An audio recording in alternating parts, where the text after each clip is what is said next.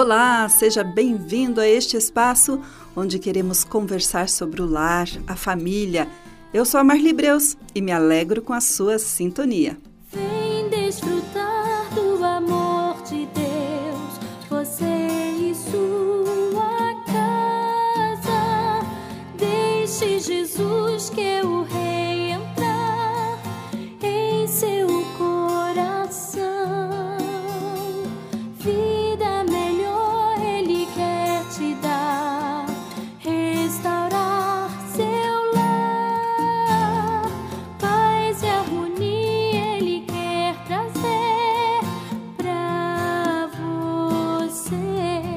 É muito comum ouvirmos os filhos reclamando que seus pais não têm tempo para eles.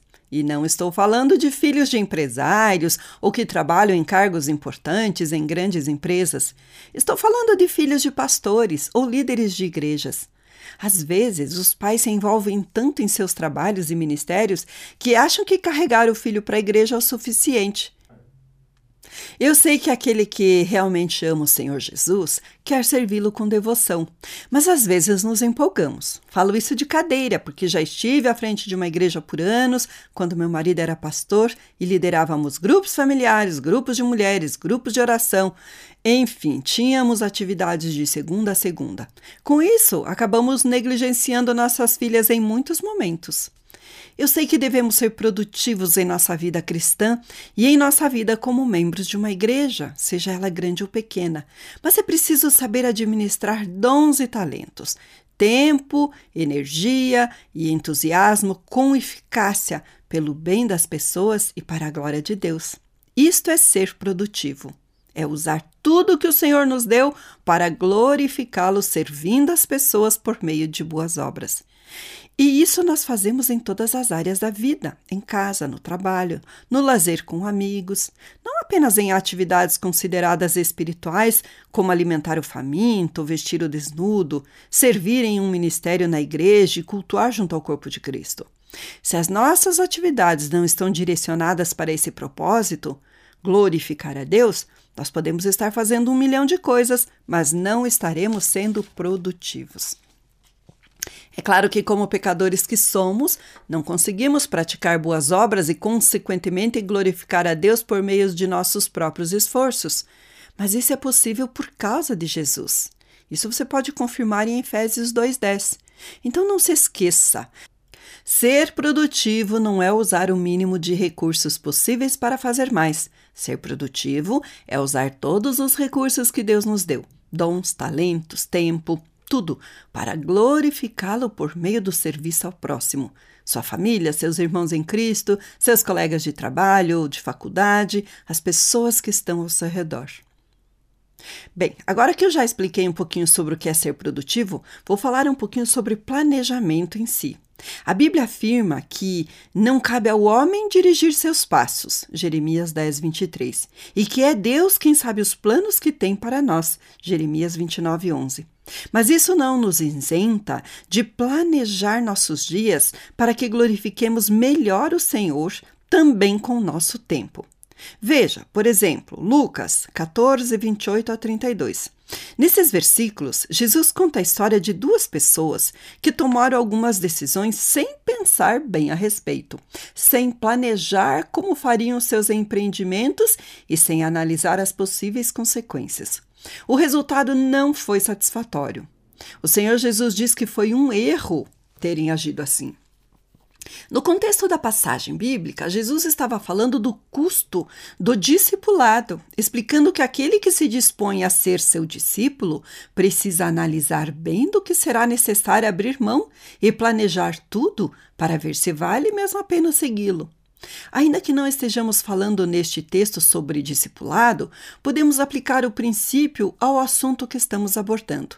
E o princípio é que é preciso planejar, analisar, fazer cálculos e não apenas se deixar ser levado pelas circunstâncias ou por impulsos.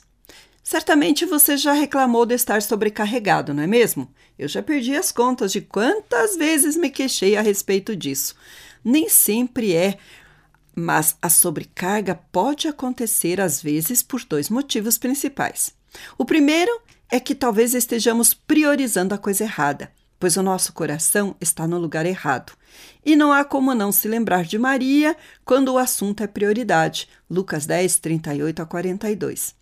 Nós também podemos fazer muitas coisas boas e importantes, mas nada é mais importante do que Jesus.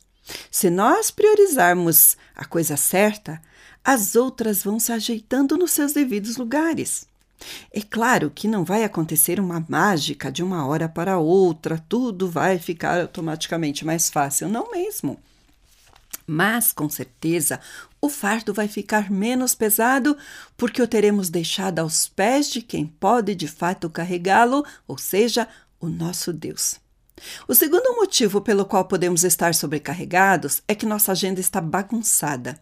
Você não precisa ser obcecado com planejamento, mas deve entender por que ele é necessário e fazer o mínimo para organizar seus dias, observando o que é importante e colocando cada obrigação no seu lugar.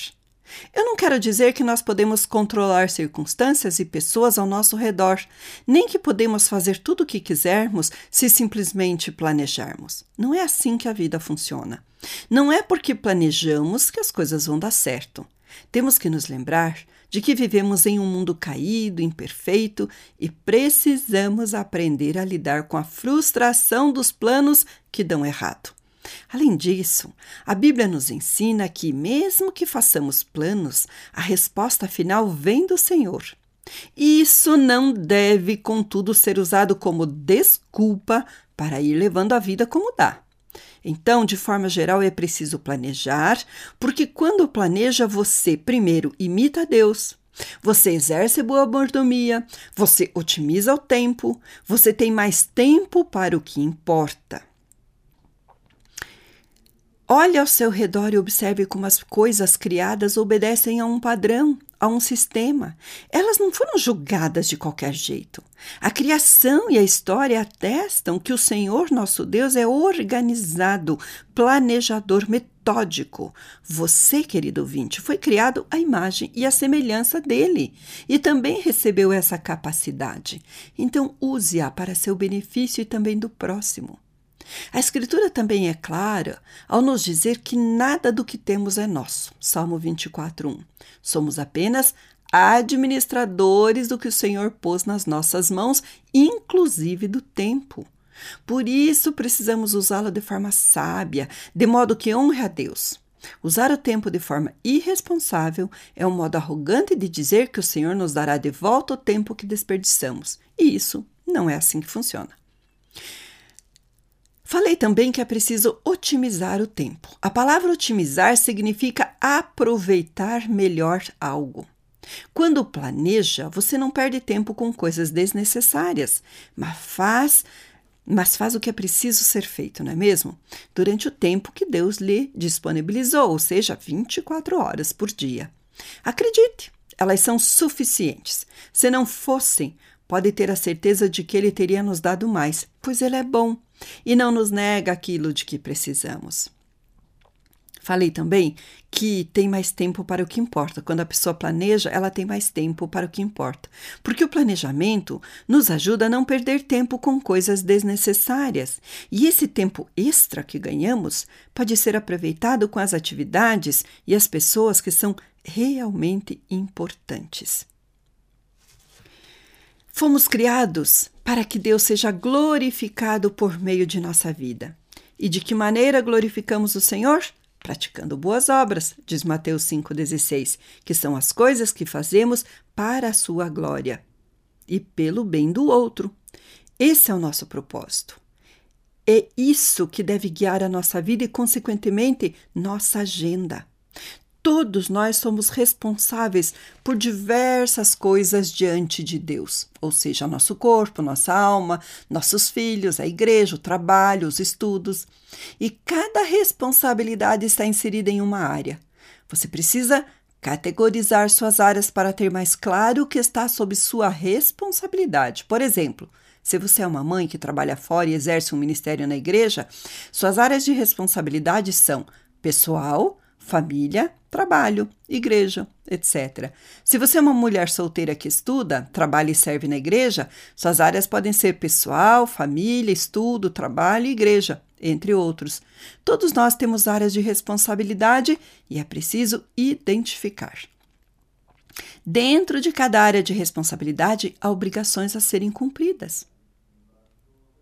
Vou usar como exemplo alguma das minhas: pessoal, devocional, diário, alimentação saudável, exercício físico, no trabalho, também tem os, as gravações aqui para HCJB, também tem toda a parte administrativa que eu faço aqui.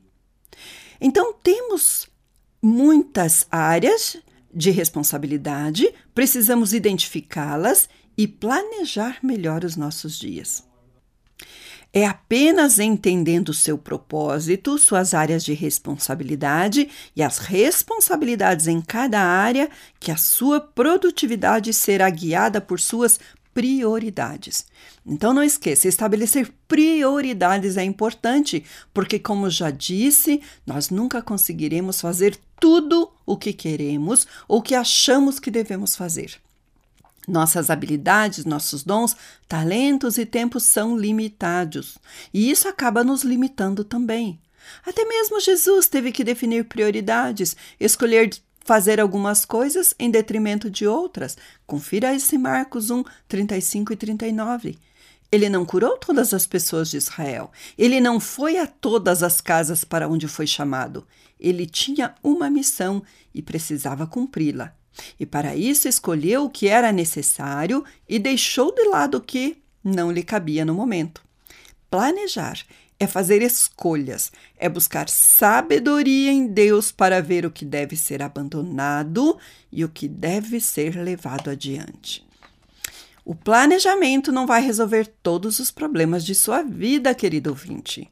Não coloque seu coração nele. Ele não é seu salvador. Jesus é. Mas planejar pode ajudar muito se você fizer de forma correta e com o coração no lugar certo. E minha oração é que Deus seja glorificado por meio de sua vida organizada e planejada. grande abraço da Marli e até o nosso próximo encontro. Este programa é uma produção da HCJB A Voz dos Andes e é mantido com ofertas voluntárias. Se for do seu interesse manter este e outros programas, entre em contato conosco em hcjb.com.br.